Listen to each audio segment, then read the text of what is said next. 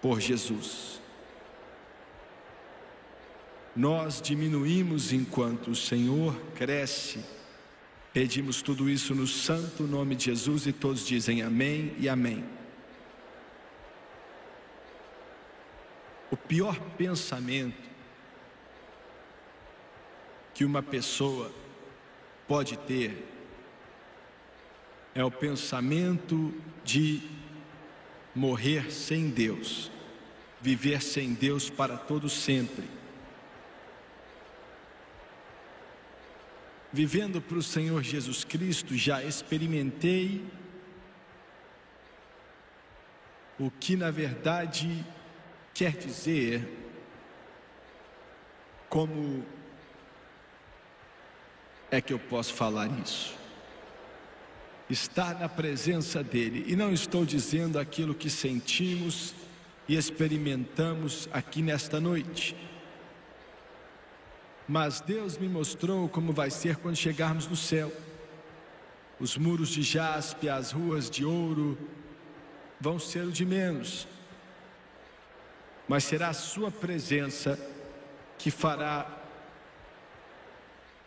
a diferença. Vida mesmo vai fluir dele, não tenho como descrever com palavras, já experimentei isso e sei. Não há como te dizer, é por isso que digo essas palavras assim, com dificuldade. Porque não vem deste mundo. É meio como era antes da queda a presença de Deus habitando para sempre. Um dia vai ser assim. Da mesma forma como evangelista, muitas vezes à noite eu já literalmente senti quão perdido estava a alma. Da mesma forma, eu não tenho como explicar ou de dizer como é que isso acontece. E oro a Deus para que você nunca saiba o pior sentimento e a mente não consegue compreender. E acredito que se a experiência durasse pelo menos mais alguns instantes, ia me deixar maluco de sentir uma separação eterna de Deus. Já senti acho que o Espírito Santo de Deus me deixou sentir e ver. Que de alguma forma, aqui tropeçando, eu possa tentar te fazer sentir também. Estar perdido sem Deus para todo sempre. Como mencionei para você ontem à noite, nosso programa passa em mais ou menos 145 países do mundo recebemos quase 100 mil cartas por mês em média, nos falando de experiências de salvação vindas do mundo todo. Teve uma experiência rapidinha que eu quero falar para você. Aconteceu na Europa, foi em um país que fala francês, mas não era na França. Uma senhora que escreveu para o nosso escritório disse que entrou na sala, seu esposo estava sentado assistindo o programa, assistindo o nosso programa, enquanto ele passava, seu esposo se considerava um ateu. E ela nos disse que não há como descrever para você a vida que vivi. Essas trevas terríveis na qual ele vivia que tudo que ele tocava destruía. E ele saiu da guerra, ela disse, com uma amargura e um ódio. Um ódio que era mais contra Deus do que qualquer outra coisa. Então ele concluiu que era um ateu.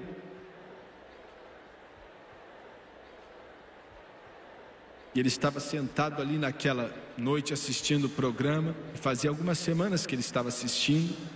E ela disse que chegou ali e pôs as mãos sobre ele. E agora ele já era mais velho, claro. E ela disse: Querido, você precisa seguir esse Cristo que esse pregador está falando. E ela disse que em poucos minutos a mensagem acabou e ela chegou para trás, ele ficou sentado. E falei para o povo: abaixe sua cabeça e ore. E comecei a chamar pessoas para o altar. E na tela de TV ela via centenas de pessoas descendo em direção ao altar para aceitar a Cristo. E uma convicção do Espírito Santo veio sobre aquele lugar. Enquanto as pessoas estavam na frente. Ela disse, e ela disse, irmão Suegra, você falou para eles, assim como quem estava assistindo, para baixar a cabeça e orar. E quando você falou para baixar a cabeça, ela disse que viu o esposo. Ele não sabia que eu vi, ela falou. Ele se ajoelhou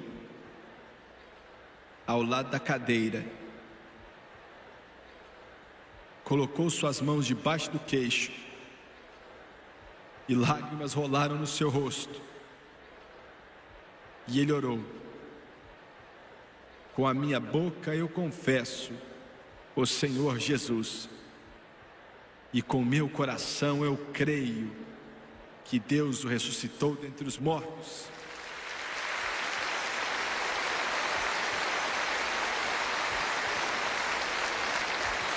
E ela disse: era um milagre. Somente o Espírito Santo podia fazer aquilo. Segunda de manhã, ele acordou depois de dormir, saiu da cama, o coração doeu e entrou na eternidade. E ela disse: Ainda bem, graças a Deus, que o programa estava ali. Que ele teve a oportunidade de encontrar a Jesus Cristo. E é disso que quero falar com você nesta noite. Não há nada mais importante, não há nada mais significante, não existe absolutamente nada independente quão grandioso quão poderoso seja aquilo que possa chegar perto ou se comparar com a salvação da sua alma. Jesus falou: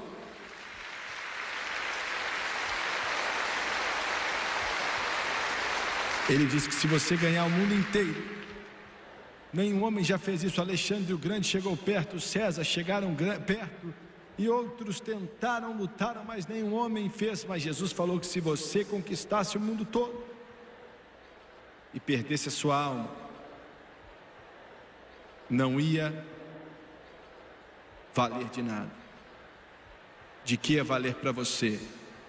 Nesta noite, não importa a hora do dia ou da noite que você está assistindo, aonde for, seja qual for o idioma, o Espírito Santo de Deus vai visitar sua casa, seu quarto de hotel, seus negócios, esse quarto, essa sala, aonde quer que esteja esse televisor, e o Espírito Santo de Deus vai convencer a sua alma, porque Ele quer trazer você para Jesus Cristo. Em meio a essa luta gigantesca e tremenda pela alma do homem, uma guerra que começou antes do tempo começar, quando Deus disse a Satanás: Vou ferir sua cabeça e você vai ferir seu calcanhar, falando do Messias. Uma guerra começou naquele dia e essa guerra continua. Continua com proporções tão grandes que é indescritível uma batalha pela sua alma, uma batalha tão grande. Satanás luta pela sua alma e o Espírito Santo de Deus também luta pela sua alma. Eu queria falar disso nesta noite. Quero que você rapidamente olhe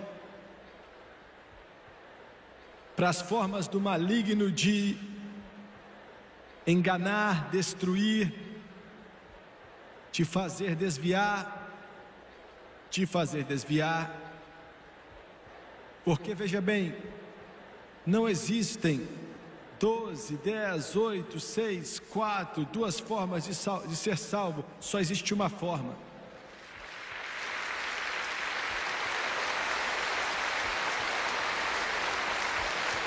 Deus criou o homem, o homem caiu, o homem não pode se salvar, o homem está perdido eternamente, condenado a morrer sem Deus para todos sempre.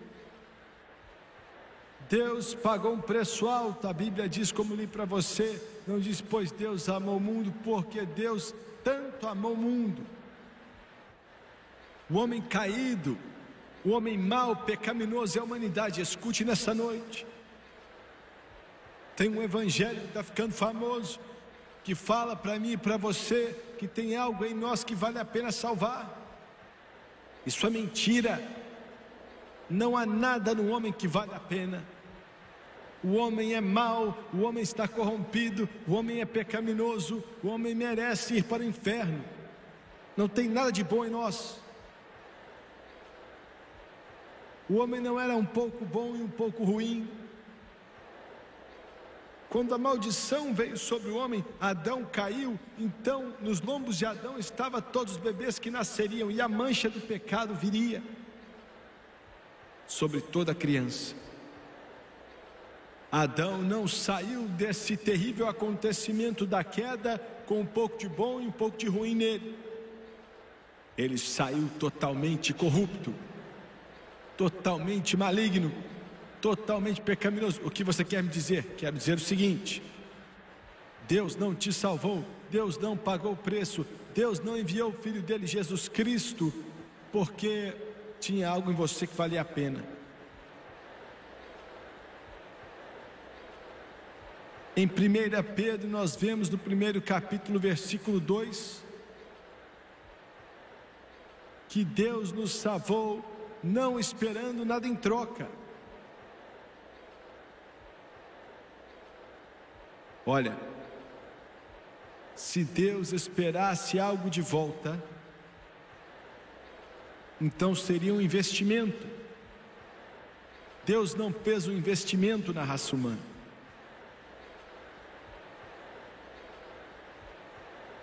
Ele te salvou por uma razão, e é porque Ele te ama. Pois Deus tanto amou, não podíamos nos salvar, não podíamos afetar nem um pouco da nossa salvação. Você pode se ajoelhar até deixar rastros de sangue, você pode acender toda a vela no universo, você pode dar todo o dólar, dar seu corpo para ser queimado, mas não pode se salvar.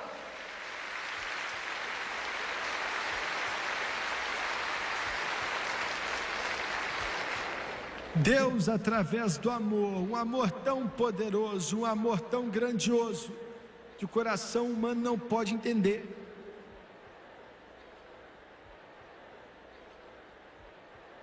Veja bem, o mundo não entende o cristão. Quando Jesus veio e falou: ame os seus inimigos, foi uma declaração tão revolucionária tão chocante que era indescritível. Eles não entenderam. Ame os seus inimigos. Como é que alguém faz isso? O cristianismo é o único caminho até Deus que diz: ame os seus inimigos. As outras religiões falam: mate seus inimigos. O resto fala: tire tudo que pode deles. Mas Jesus diz: ame-os. Esse é o tipo de amor que Deus tem. Quando você nasce de novo, Ele coloca em seu coração. Quando Deus te salvou, te salvou sem esperar nada em troca. Ele te salvou porque te amava. A misericórdia foi grande e a graça foi grátis. E ali me foi multiplicado perdão. Ali minha alma encontrou liberdade no Calvário. E o preço que Deus pagou foi a morte do seu filho Jesus Cristo na cruz do Calvário. É por isso que o apóstolo Paulo disse: Não vou me gloriar em meus diplomas das melhores universidades no Império Romano, ou por ter estudado com Gamaliel, aprendendo da lei judaica, ainda sendo um fariseu dos fariseus da tribo de Benjamim.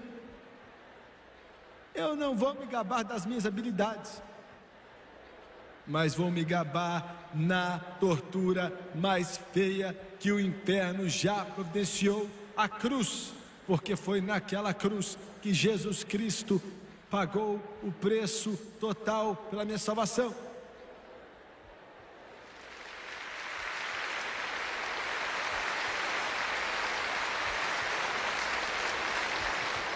Agora o mundo está cheio de religião.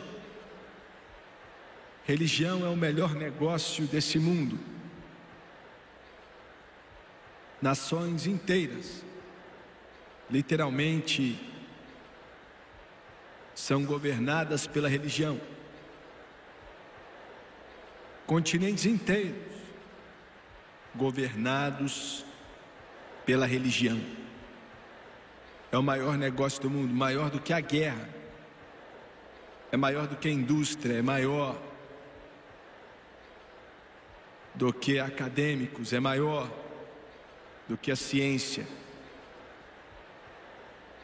Religião. Existe o budismo. O budismo que crê na reencarnação, que na era do milênio a alma humana vai finalmente, depois de ocupar corpo atrás de corpo, atrás de corpo, macho, fêmea, animal, seja o que for, finalmente vai chegar no Nirvana, um estado eterno de alegria. O budismo Já vi os países do mundo, os budistas acendem suas velas e você vê a fumacinha, oferecendo sacrifícios. Eu já entrei nos templos, removi meus sapatos, fiquei ali enquanto eu via os devotos ao budismo ajoelhados na frente de um Deus de Buda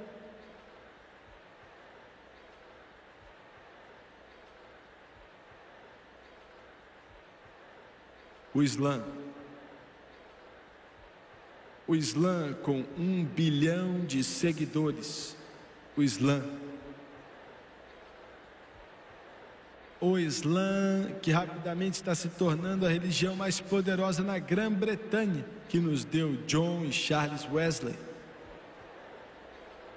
O Islã. Nesse exato momento, enquanto prego essa mensagem, caminhões cheios de iranianos ou meninos do Iraque estão indo em direção à linha de batalha de uma guerra que parece nunca acabar com a promessa que se morrerem, então vão para o céu. E neste instante as escavadeiras estão cavando covas maiores que essa plataforma aqui, que vão encher daqui a poucas horas. Um bilhão de seguidores. Religião. Recebemos muitas cartas de muçulmanos e uma muçulmana tremendamente educada me escreveu algum tempo atrás. Eu respeito os muçulmanos.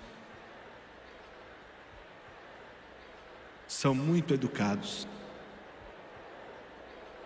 ficou chateado comigo com uma declaração que eu tinha feito.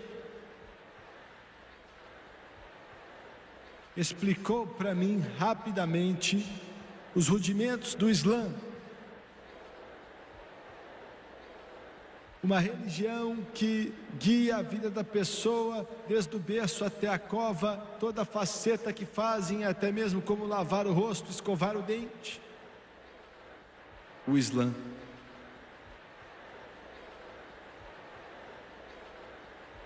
E ele disse: Nunca perca o seu programa.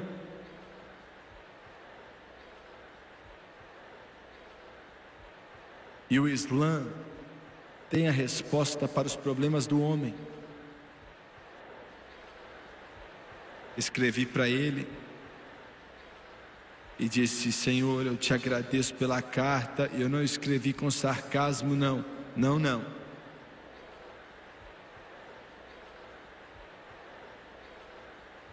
E eu disse: Te agradeço pelas explicações, porque ele tinha me corrigido em algumas coisas sobre o Islã. Eu estudei o Islã, mas tinha algumas coisas ali, muitas coisas que eu não sabia. E ele me corrigiu em uma declaração que fiz. Fiquei agradecido.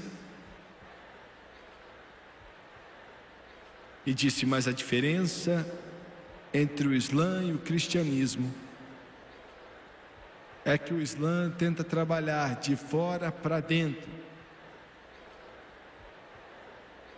O cristianismo trabalha de dentro para fora.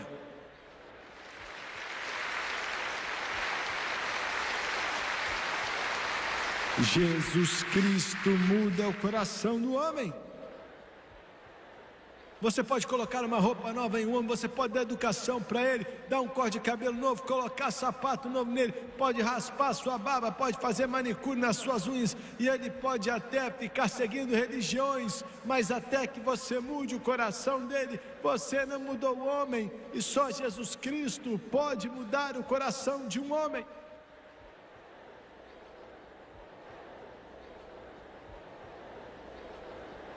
Porque Jesus Cristo é Deus. Ele não é só um profeta, ele não é só um mestre, ele não é só um grande homem da história. Jesus Cristo é Deus, Jesus Cristo é Deus, Jesus Cristo é Deus.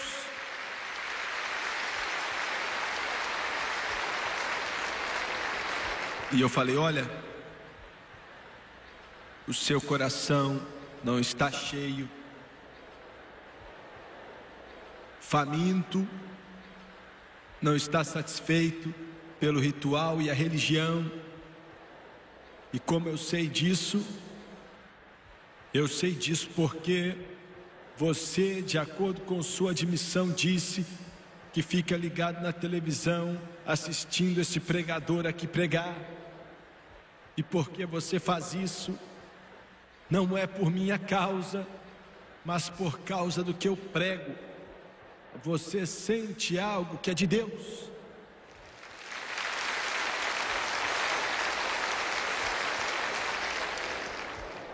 Vou fazer uma declaração, quero que você me escute. E isso é algo que eu brado topo da montanha.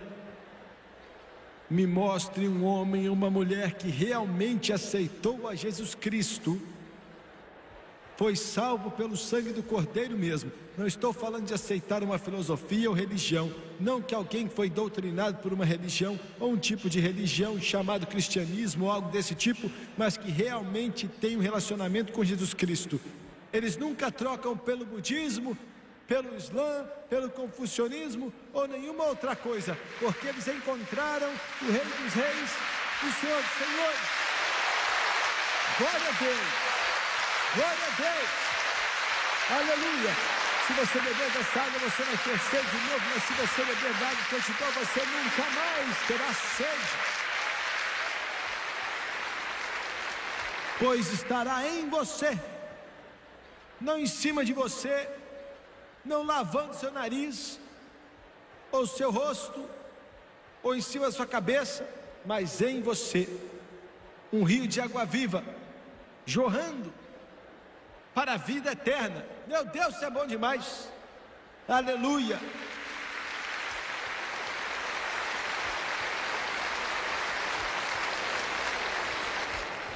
Mormonismo é religião. Diz que você finalmente pode se tornar Deus. Eu te respeito, mas muito obrigado. Estou satisfeito em ser um santo.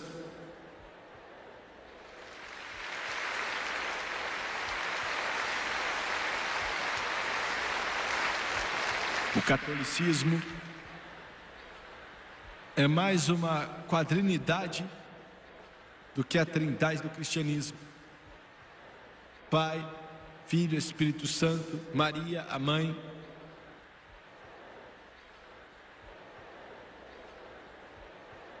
Entendeu bem? Quando você morre, você vai para o purgatório, ficando ali por um período indeterminado de tempo, de acordo com os católicos.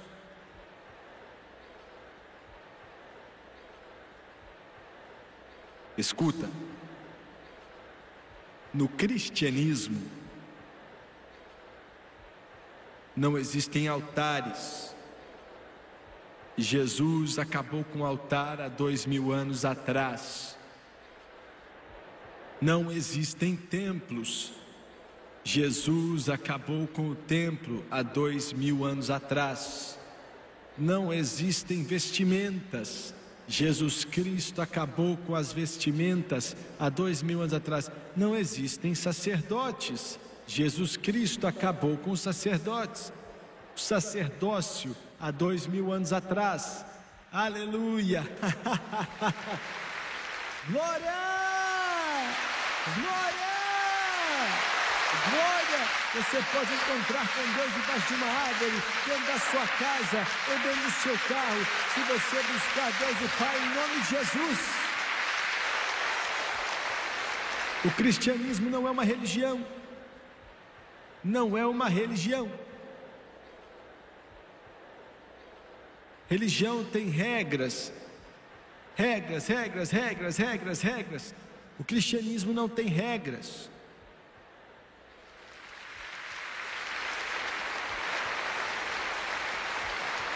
Jesus Cristo as pregou na cruz há dois mil anos atrás. Você pode dizer, minha igreja tem regras, tem algo errado com a sua igreja.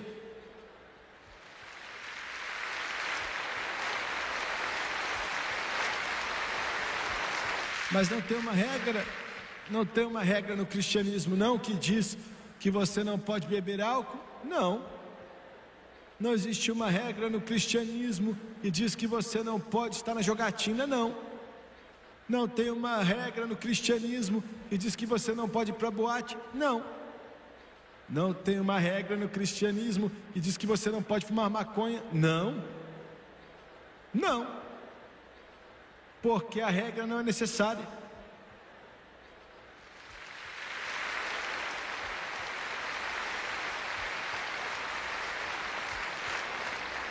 Quando você aceita Cristo, você não quer mais cachaça, você não quer mais nicotina, você não quer mais maconha, você não quer mais heroína, você não quer mais o crack, porque ele satisfaz a fome do coração humano, ele satisfaz a sede da alma humana.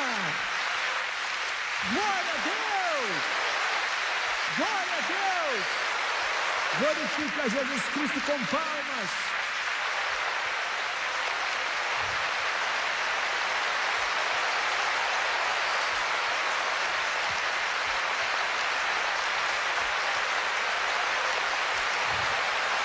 Aleluia. Aleluia.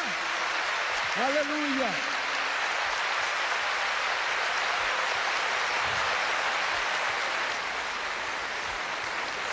Vinde como estás, vinde como estás, pecador manchado, vinde como está corrompido, vinde como está ferido e doente, vinde como estás viciado em drogas, alcoólatra, prostituta, pedinte, rico, vinde como estás.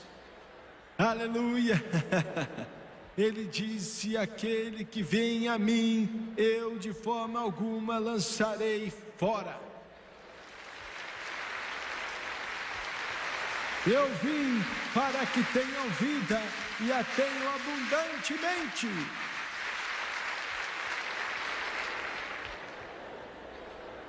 Esse é o cristianismo.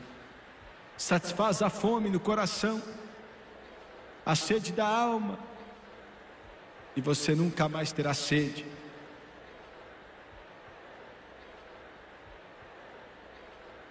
Por um instante eu quero olhar para a maneira do homem. Essa foi a maneira da religião, vamos ver a do homem. a maneira do homem. Como disse, a religião é o maior negócio do mundo. Entretanto, existem milhões, dezenas de milhões, centenas de milhões, vários, milhares e milhares de milhões que se cansaram da religião. Abandonaram a religião. E eles declararam que são seu Salvador, seu Redentor e o seu Deus. É chamado de humanismo. Deus é removido do centro deste círculo eterno e o homem substituiu a Deus. O humanismo. Não sei do Canadá, mas lá na América estamos afundados no humanismo tem tomado nossas universidades, nossas faculdades e nossa educação. O humanismo. Dizem que não existe Deus, não existe céu, não existe julgamento. A Bíblia é apenas uma fábula. Jesus Cristo que viveu é um homem que viveu há muito tempo atrás e agora o homem é Deus.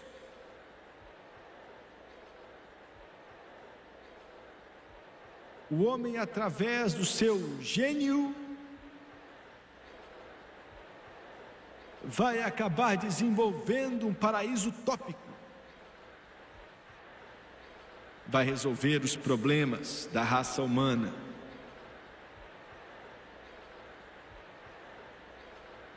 Eu estive no coração do comunismo secular, humanista, materialismo. Moscou. Olhei do Hotel Rússia,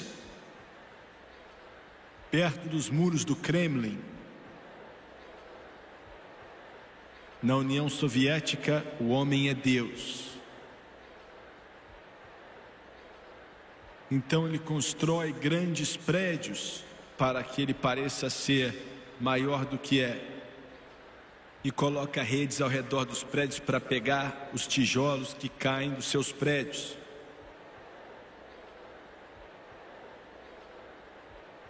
São prédios velhos e não novos. O Thomas Paine que chegou muito, muito perto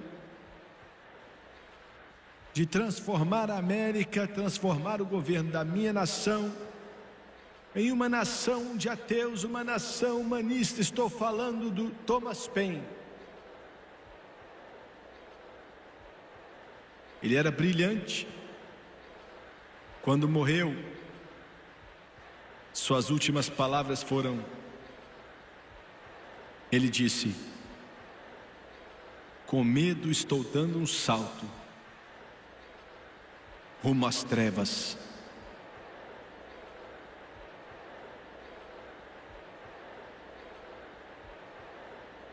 Charles IX na França, que instituiu o terrível dia do massacre de São Bartolomeu. Quando morreu, suas últimas palavras foram: sangue, rios de sangue, sangue, rios de sangue. Quando Voltaire, que acho que influenciou mais a França do que qualquer outro homem. Um gênio, homem brilhante. Em suas últimas horas, o homem que diz não existe Deus, que Jesus Cristo é uma fábula. Voltaire dizia que depois de 100 anos da sua morte, a única Bíblia que ia sobrar seria uma Bíblia no museu, velha e empoeirada.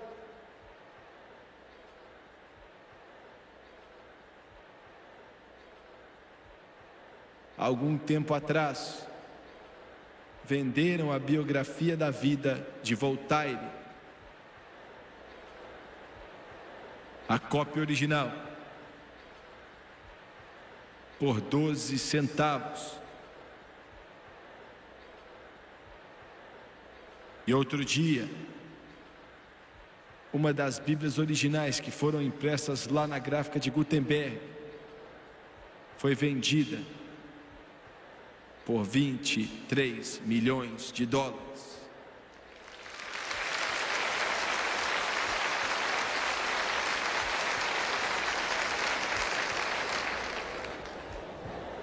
Hoje a casa do Voltaire contém uma gráfica.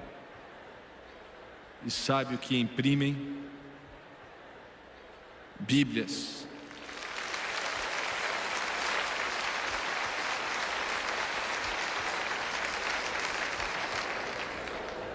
Quando ele morreu, quando ele morreu,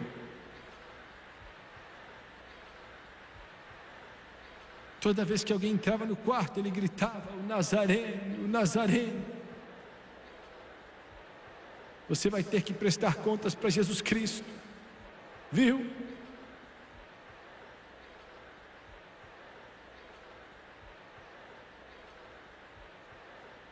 Um homem que viu ele morrer disse: Por toda a riqueza da Europa, não queria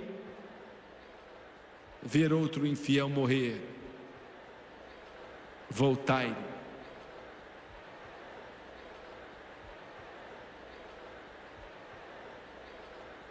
Eu quero que você olhe agora para o caminho de Deus, por um instante. Ele era um escravo, viciado em heroína, nicotina, álcool.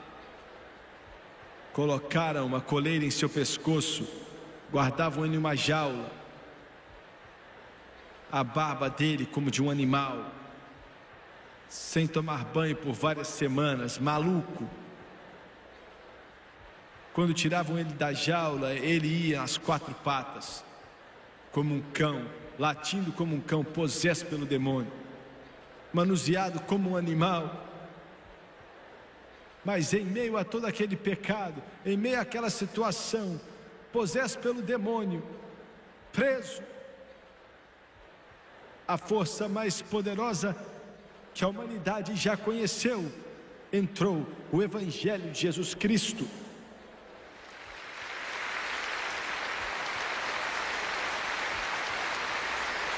Escuta aqui mundo, escuta aqui Europa, Ásia, África, escuta aqui América Central, América do Sul, América do Norte, escute Ilha do Oceano. Aquele homem, aquele terrível exemplo, aquele resto, a escória da humanidade, se chamava John Newton, e quando ele aceitou a Jesus, escreveu: Maravilhosa graça, quão doce é o som que salvou um pecador como eu. Já estive perdido, mas agora eu fui achado. Estava cego, agora posso ver. É disso que eu estou falando. É disso que eu estou falando.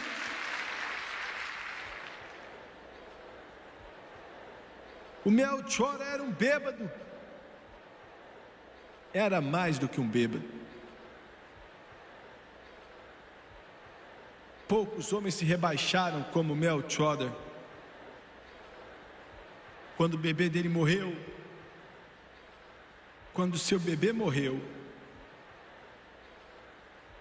Ele não aguentava de tanta vontade de beber, com toda a fibra no seu corpo querendo beber. Ele chegou perto do caixão, foi como se fosse beijar seu filho e roubou os sapatos dos seus pés e vendeu o sapatinho por 35 centavos para comprar uma garrafa barata de vinho mosquetel Me escute.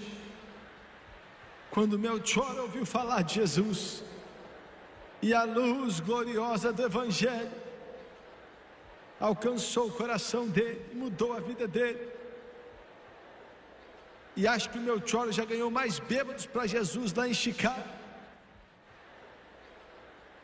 Talvez do que qualquer outro homem que já viveu você com seus probleminhas, vocês reclamando aí por coisas insignificantes, falando que Jesus não pode mudar sua vida.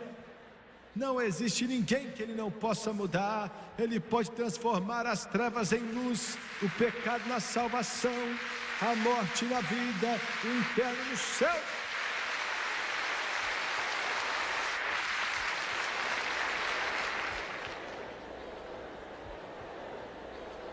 Outro dia, na Universidade da Geórgia, Marilyn Murray O'Hare.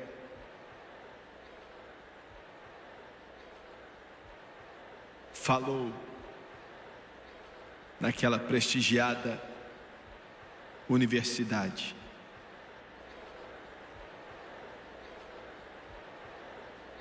Por mais de uma hora, ela zombou e falou mal da palavra de Deus. Essa ateísta pegou um cigarro, ia marcando a capa do Novo Testamento na mão dela, até que finalmente queimou todo. E a Marilyn Mary O'Hare jogou no chão e perguntou: Onde está o seu Deus? ela terminou sua palestra contra a deidade, a maldição dela contra o cristianismo, seus ataques contra o sangue de Jesus, e perguntou: Alguém aqui pode defender esse ópio das massas, o cristianismo, com mais ou menos duas mil pessoas ali. Todos ficaram calados. Finalmente, à esquerda, uma garotinha pentecostal se levantou e brandamente começou a cantar. Stand up, stand up for Jesus. E uma garota batista se uniu a ela. Ye soldiers of the cross. Aí uma nazarena se levantou. Lift high his royal banner. Cem pessoas se levantaram. It must not suffer loss. 500 pessoas levantaram. From victory to victory, Mil pessoas se levantaram. His army he shall lead. E todos se levantaram.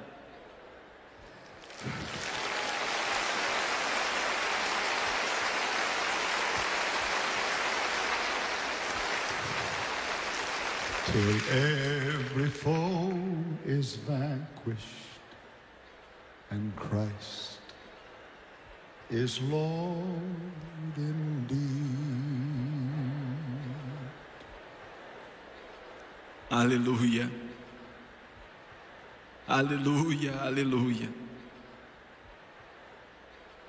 Há uma luz que brilha nas trevas e chama todos os homens e diz: Vinde a mim, todos que estão cansados e sobrecarregados, e eu vos aliviarei. Tomai sobre si o meu jugo e aprenda de mim, pois sou manso e humilde de coração,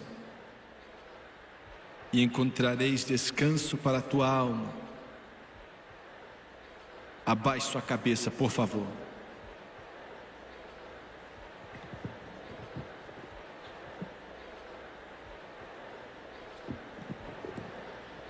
Pai Celestial,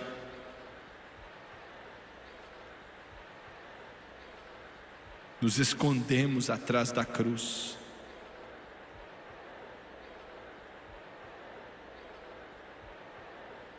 Nos escondemos atrás da cruz.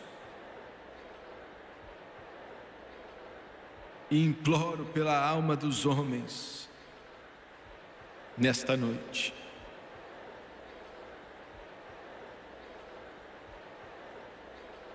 Enquanto a fonte se abre no lado de Davi,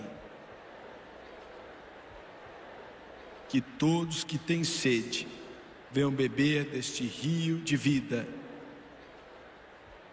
Deus, o Espírito Santo, toca nesse lugar, toca nesse mundo. Toca a alma dos homens, de cabeça baixa e olhos fechados. Nesse exato momento, Jesus Cristo fala ao seu coração.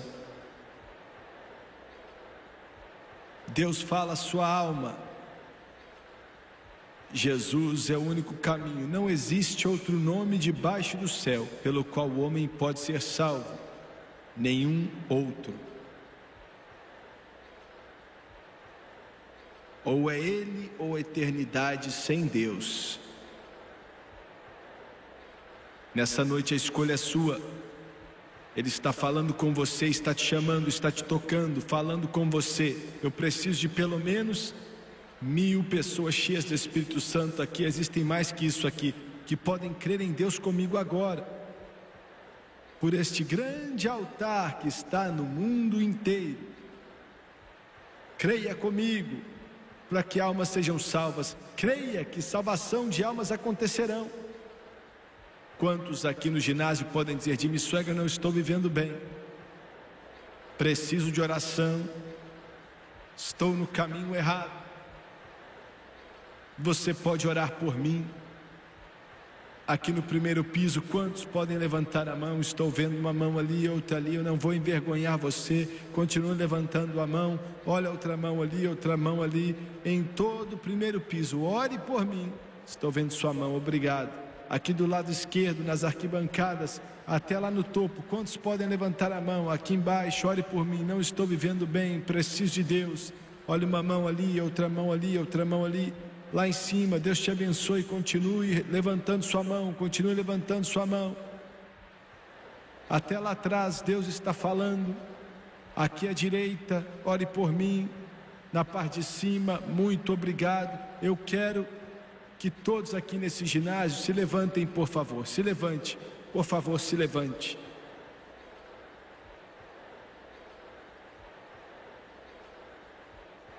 Oh Santo Deus, toque esse lugar com tua convicção poderosa. Toque em nome de Jesus, pelo sangue derramado em todo esse ginásio. Daqui a alguns instantes, eles vão começar a cantar a espaço na cruz para ti. E quero que todos que levantaram as mãos aqui hoje, desde lá de cima até aqui aos lados, aqui na frente, no meio, aonde quer que você esteja, chegou sua hora, nunca mais vai ter uma oportunidade dessa. O Espírito Santo chamou você para esse tempo específico. Milhares de cristãos estão orando agora pela televisão, milhões de cristãos estão orando. E quero que você venha, quero que você venha. Saia do seu lugar, mãe, traga seus filhos, pai, traga suas filhas, traga-os aqui se não são salvos, traga seu esposo, esposo, traga sua esposa, cristão, traga o seu irmão aí do seu lado, traga eles pelos corredores enquanto eles cantam. Lord,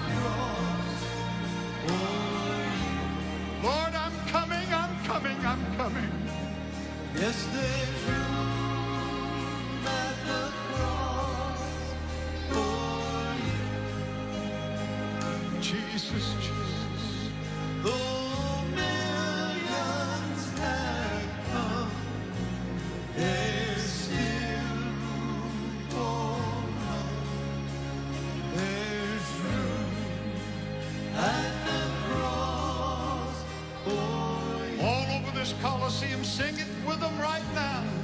It was amazing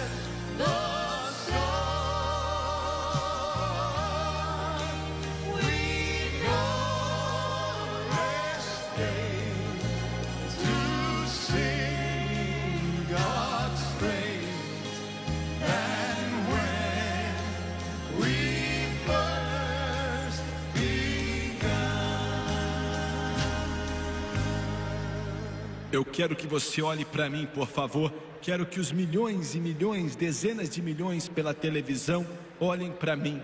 Hoje é o maior dia da sua vida. Hoje é o começo da sua vida. Daqui a alguns instantes você vai se tornar uma nova criatura em Cristo Jesus. Nascido de novo.